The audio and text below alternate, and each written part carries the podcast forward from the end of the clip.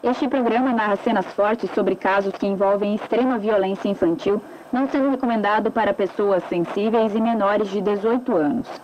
Todas as pessoas citadas tiveram seus nomes retirados de arquivos oficiais e matérias de imprensa. Essa história possui muitos personagens e eventos. Caso você precise de um auxílio para se guiar, visite a enciclopédia do caso no endereço projetohumanos.com.br barra Leandro Bossi. Caso algum dos citados sinta-se incomodado e deseje um direito de resposta, favor enviar um e-mail para contato@projetohumanos.com.br. Eu sou Ivan Mizanzuki e este é o terceiro episódio do Prelúdio a Leandro Bossi, uma minissérie que busca explicar um resumo de tudo o que já falamos nas temporadas anteriores e também atualizar alguns outros assuntos.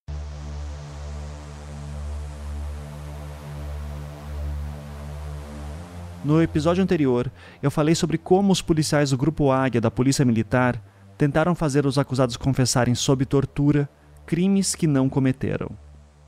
Um desses crimes era o do menino Leandro Bossi. Nas primeiras aspas confissões, os acusados falavam que haviam matado o menino. Mas depois, em depoimento para a polícia, passaram a falar que o haviam sequestrado. Em todas essas invenções forçadas sob tortura, havia uma crença importante dentro da polícia. Os sete presos não seriam os únicos culpados.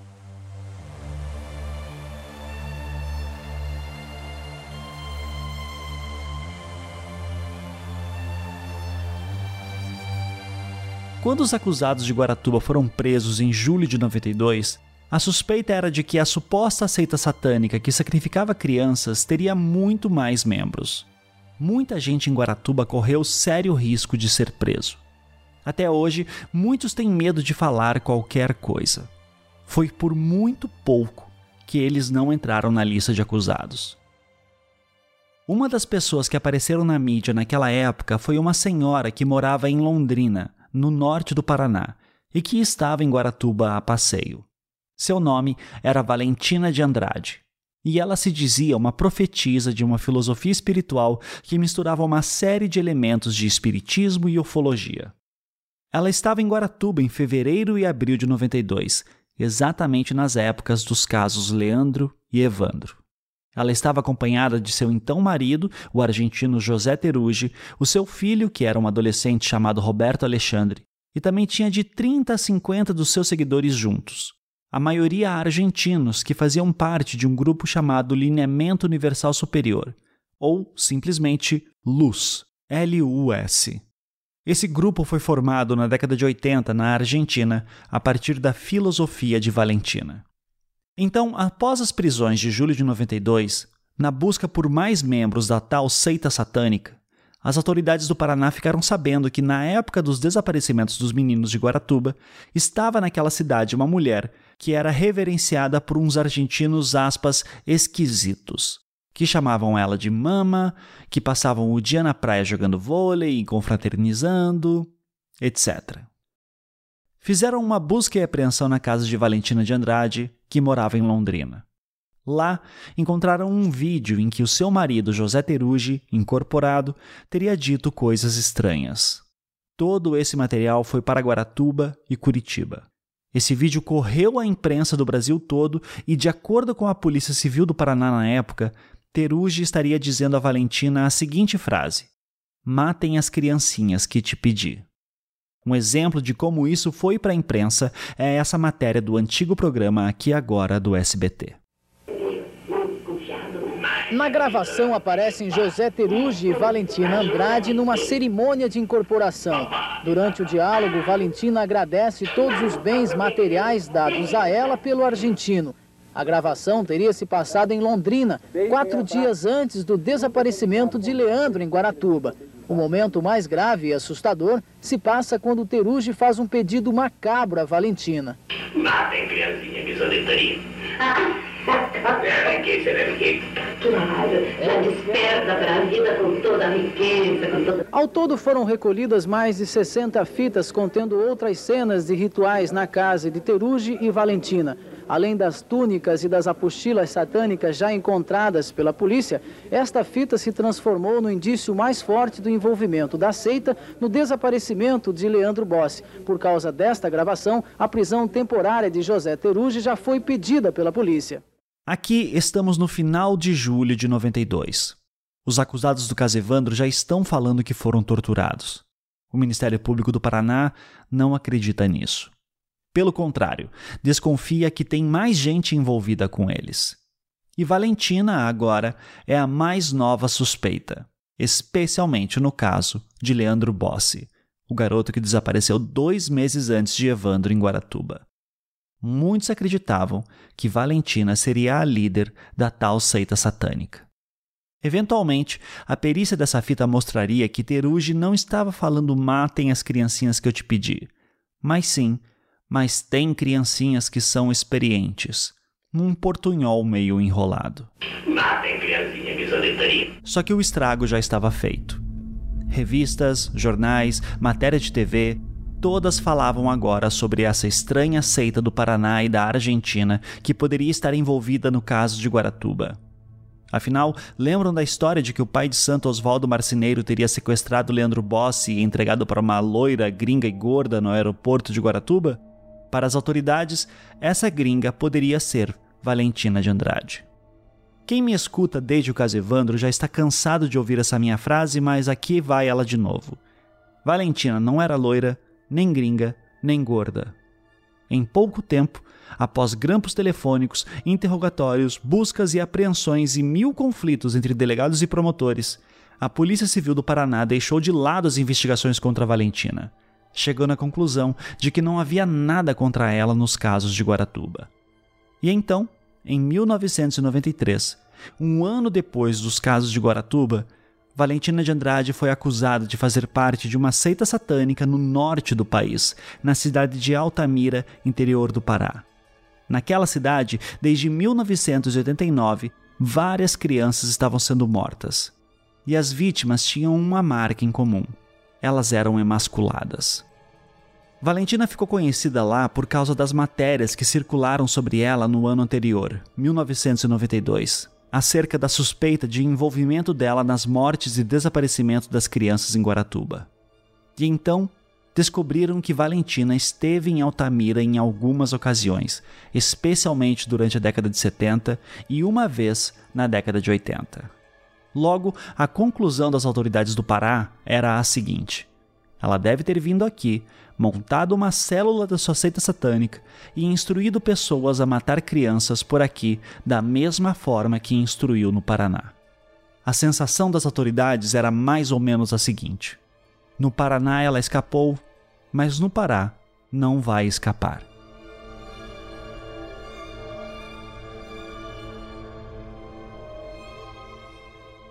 Esse foi o tema da última temporada do projeto Humanos Altamira. E já que aqui eu estou tentando focar no que importa, vamos lá. Assim como em Guaratuba, Valentina é inocente neste caso. Não apenas ela foi absolvida no seu júri em 2003, como a única testemunha de acusação contra ela revelou para mim, em entrevista exclusiva, que foi coagida e instruída pela Polícia Federal na época a inventar toda aquela história contra Valentina. Fora isso, as vítimas de Altamira são muito diferentes do caso Evandro. Indo direto ao ponto, Evandro teve as suas mãos cortadas, o ventre aberto e os seus órgãos internos retirados. Ele foi escalpelado e não foi emasculado. Já as crianças de Altamira foram mortas de maneira muito brutal também, mas elas ainda tinham as mãos, os órgãos internos, e elas foram emasculadas. Hoje, nós sabemos que o verdadeiro assassino de Altamira era o mecânico Francisco das Chagas, que foi preso no Maranhão no final de 2003. Após ter sido preso, foi feita uma busca e apreensão na sua casa. Lá, encontraram objetos de vítimas que haviam sido mortas e emasculadas. Encontraram também corpos de crianças enterrados. Em suas confissões, ele explicou que morou em Altamira até 1993, que as matava e emasculava porque seguia as ordens de uma voz que ouvia e que essa voz lhe explicava que, ao emascular os meninos, eles virariam anjos, pois eles teriam seus pecados originais retirados. Na cabeça dele, ele fazia algo de bom para suas vítimas. No total, ele confessou ter feito mais de 40 vítimas nos estados do Pará e Maranhão. Mas para aqueles que não conhecem essas histórias detalhadamente, como era o caso de muitas autoridades da época, a impressão que dava era de que esses casos do Pará, Maranhão, Paraná e até de outros estados estariam todos conectados e que Valentina poderia ser um elo entre eles. Afinal, a impressão que se dava é que Valentina havia escapado de ser acusada no sul, mas que no norte estava finalmente pagando pelo que fez. No ano de 2011, Diógenes Caetano dos Santos Filho chegou a escrever um livro contando a sua versão sobre o caso Evandro.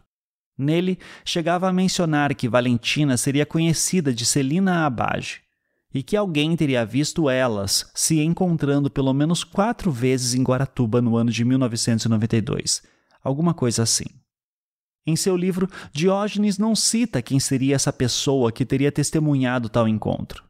E não existe sequer uma testemunha em nenhum inquérito que confirme que isso seja verdade. As polícias federal e civil e o Ministério Público, tanto do Pará quanto do Paraná, viraram a vida de Valentina de cabeça para baixo durante anos para achar algum vínculo. Até grampos telefônicos foram feitos e nada jamais foi encontrado que vinculasse Valentina aos crimes, nem do Pará, nem do Paraná.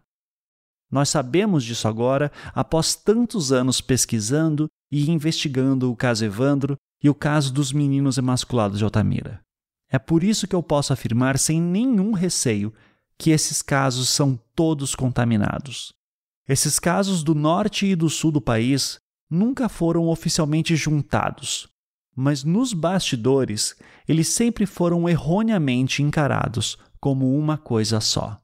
E essa contaminação de equívocos só piorou o quadro todo, especialmente quando olhamos para o caso Leandro Bossi.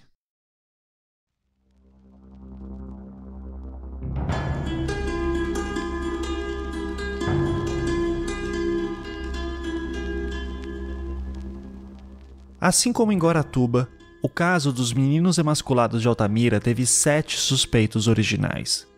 No fim, um deles teve as suas acusações retiradas e outro nunca foi encontrado para ser preso. Os outros cinco acusados foram todos a júri no ano de 2003. Os primeiros júris foram realizados em Belém, capital do Pará, entre agosto e setembro. Os quatro primeiros acusados foram condenados em júris curtos de três dias cada. Nesse período, as famílias de Altamira tinham uma reivindicação importante. Naquele processo original, havia apenas cinco vítimas relacionadas. Mas as famílias das vítimas do Pará falavam que havia muito mais vítimas entre desaparecidos, assassinados e que sofreram tentativa de sequestro. No total, falava-se em 26 vítimas. Atendendo a essa demanda, o governo federal acompanhava o caso de perto. O então ministro dos Direitos Humanos, o Dr. Nilmário Miranda, autorizou no final de setembro daquele ano que a Polícia Federal investigasse todos os casos que não haviam sido solucionados em Altamira. E não apenas isso. A PF também deveria investigar todo e qualquer caso em que houvesse suspeita de mortes de crianças por obras de algum culto satânico. Foi com essa força-tarefa que a PF e a Polícia Civil do Maranhão conseguiram montar toda a extensa e profunda investigação que levou Chagas a ser preso e condenado por mais de 300 anos na soma de todos os casos em que ele foi acusado. Mas essas investigações sobre Chagas se focaram no Pará e no Maranhão. Ele nunca esteve no Paraná. Chagas foi preso no final de dezembro de 2003, quando foi detido pela Polícia Civil do Maranhão. A PF já estava de olho nos casos de crianças que poderiam ter sido mortas em supostos rituais satânicos liderados por Valentina desde pelo menos setembro ou outubro, ou seja, três meses antes de Chagas ser preso. No norte e nordeste, esses casos estavam nas mãos de duas jovens delegadas federais, a doutora Daniele Gossenheimer Rodrigues e a doutora Virgínia Vieira Rodrigues. Já no Paraná, os casos em que se suspeitavam do envolvimento de Valentina e do lineamento universal superior ficaram nas mãos de um delegado federal chamado Rogério Pereira da Costa. E um desses casos era o de Leandro Bossi.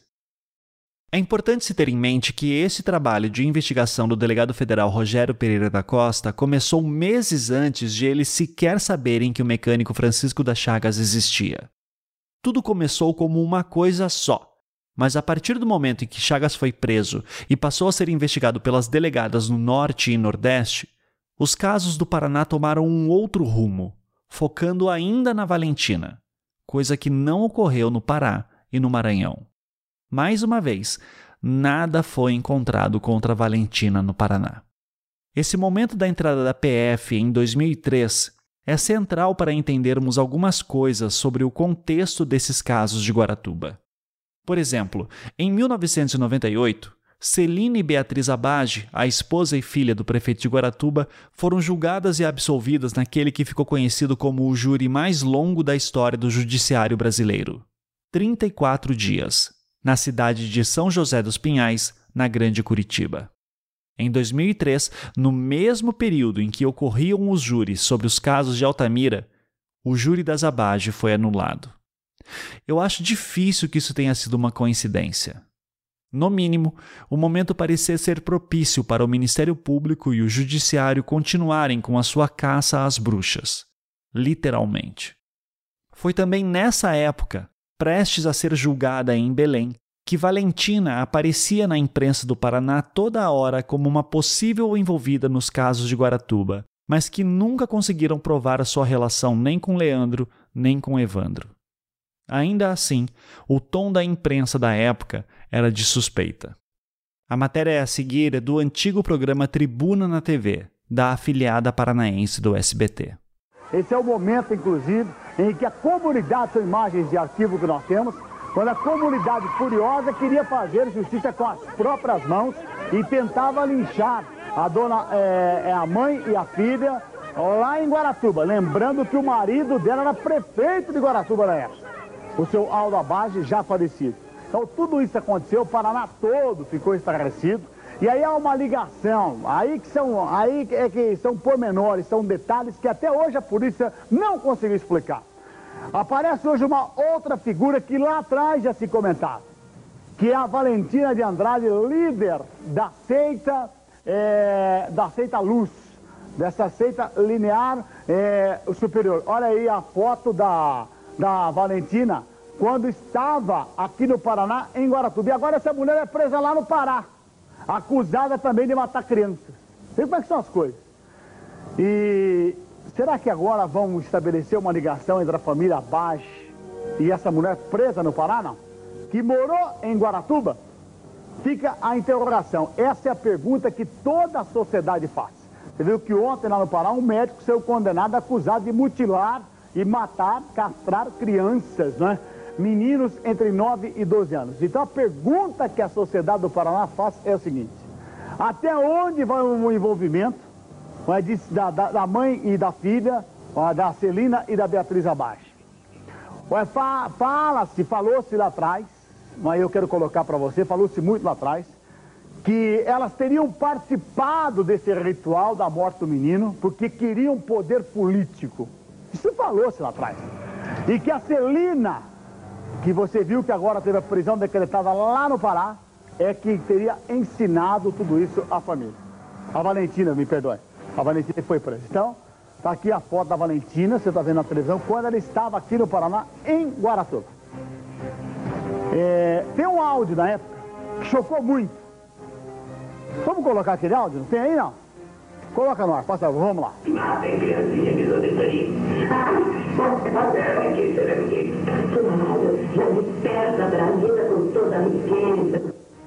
esse é o momento, esse vídeo inclusive foi é, colocado no julgamento da mãe e da filha. É a, a, essa mulher presa lá no Pará, que agora ela, você viu o cara falando lá, o castelhano falando, mate as criancinhas, coisa e tal. Então, se é que vão estabelecer uma ligação, fica a pergunta, viu? Vamos aguardar a investigação nesse caso, porque o caso agora ficou, aumentou muito, mas era grande agora, criou uma dimensão impressionante.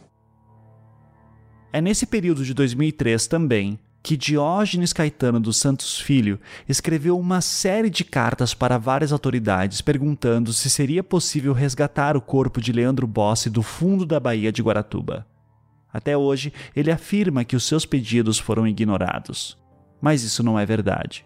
Como eu falei antes, no inquérito de Leandro Bossi, estudos foram feitos para ver a viabilidade de tal operação, o que se mostrou muito difícil.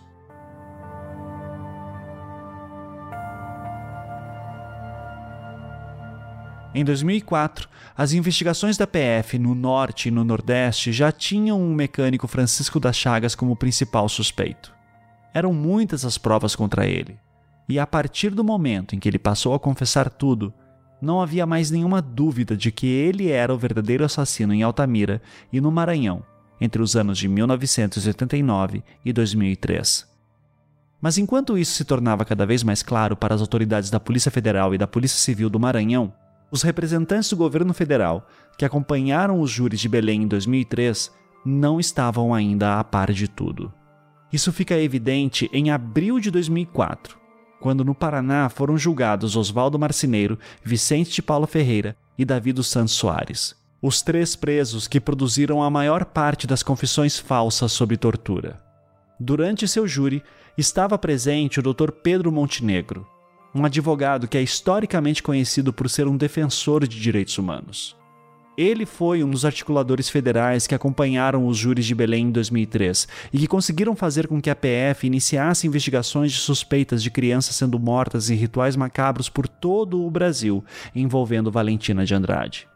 Não custa lembrar, Valentina de Andrade nunca foi acusada de nada no Paraná e isso era reconhecido pelo próprio Dr. Pedro Montenegro em entrevista que concedeu na época dos júris dos três homens para a Rede TV Paraná Educativa. E a partir desta manhã, uma comissão especial designada pelo Conselho dos Direitos da Pessoa Humana começou a acompanhar o julgamento do caso Evandro. Eu converso agora com um dos membros dessa comissão, Pedro Montenegro, que vai falar um pouco mais sobre o trabalho do grupo. Boa tarde. Como é que vai ser o trabalho dessa comissão? A comissão foi instalada, na verdade, em setembro do ano passado.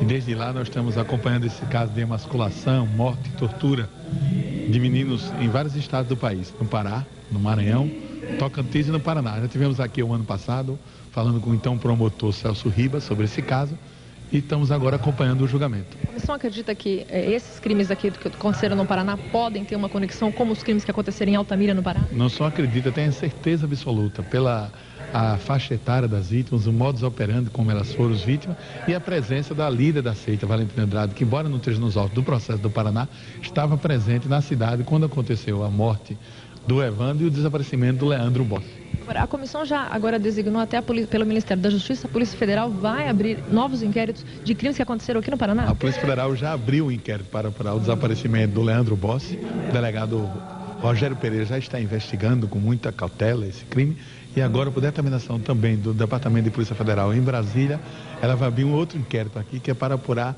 a organização aceita Luz Lineamento Universal Superior enquanto organização criminosa. A movimentação bancária, o trânsito dessas pessoas, o envolvimento dessas pessoas com crime, enfim, diversos crimes que essas essa organização é envolvida aqui no Brasil, na Argentina e no Uruguai.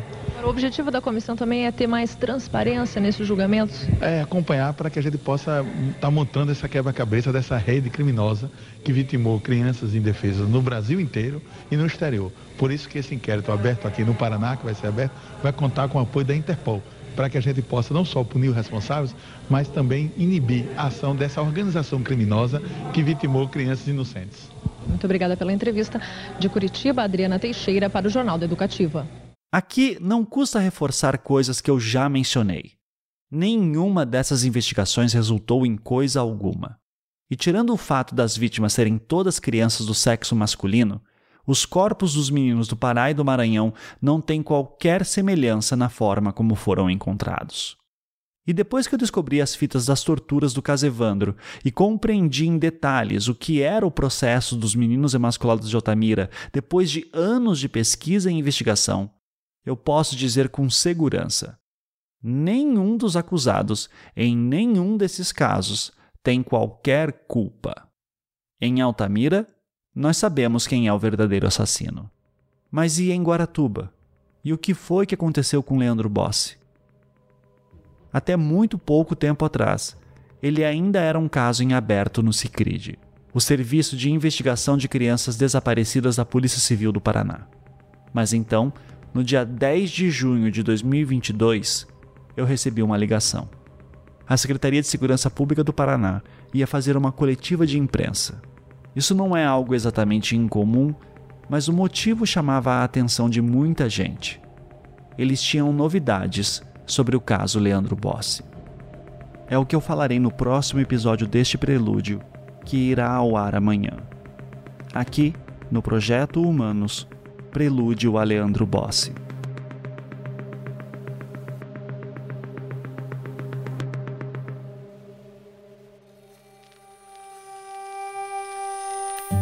Projeto Humanos é um podcast em formato storytelling criado e produzido por mim, Ivan Mizanzuki.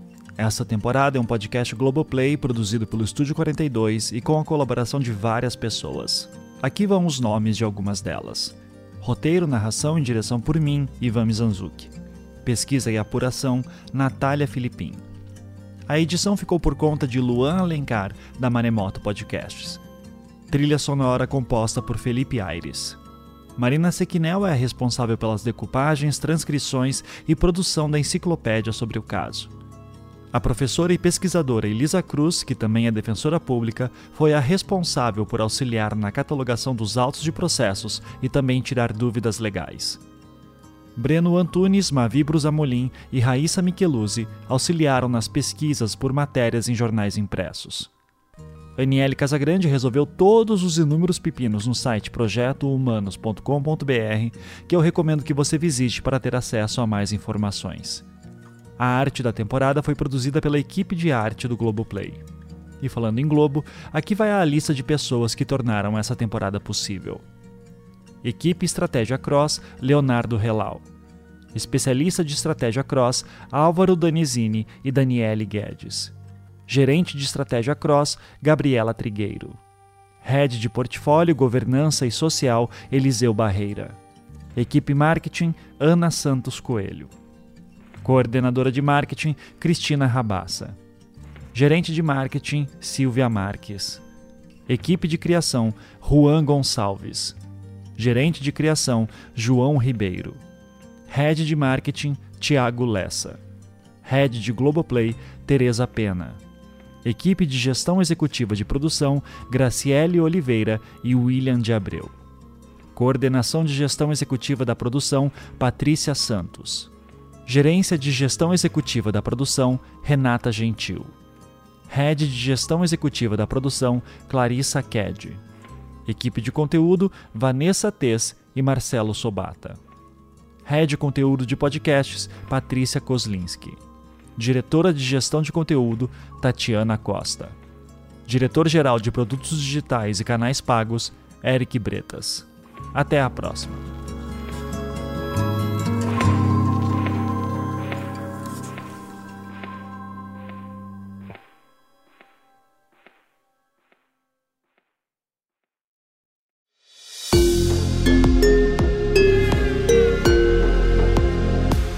Esse podcast é uma produção Estúdio 42.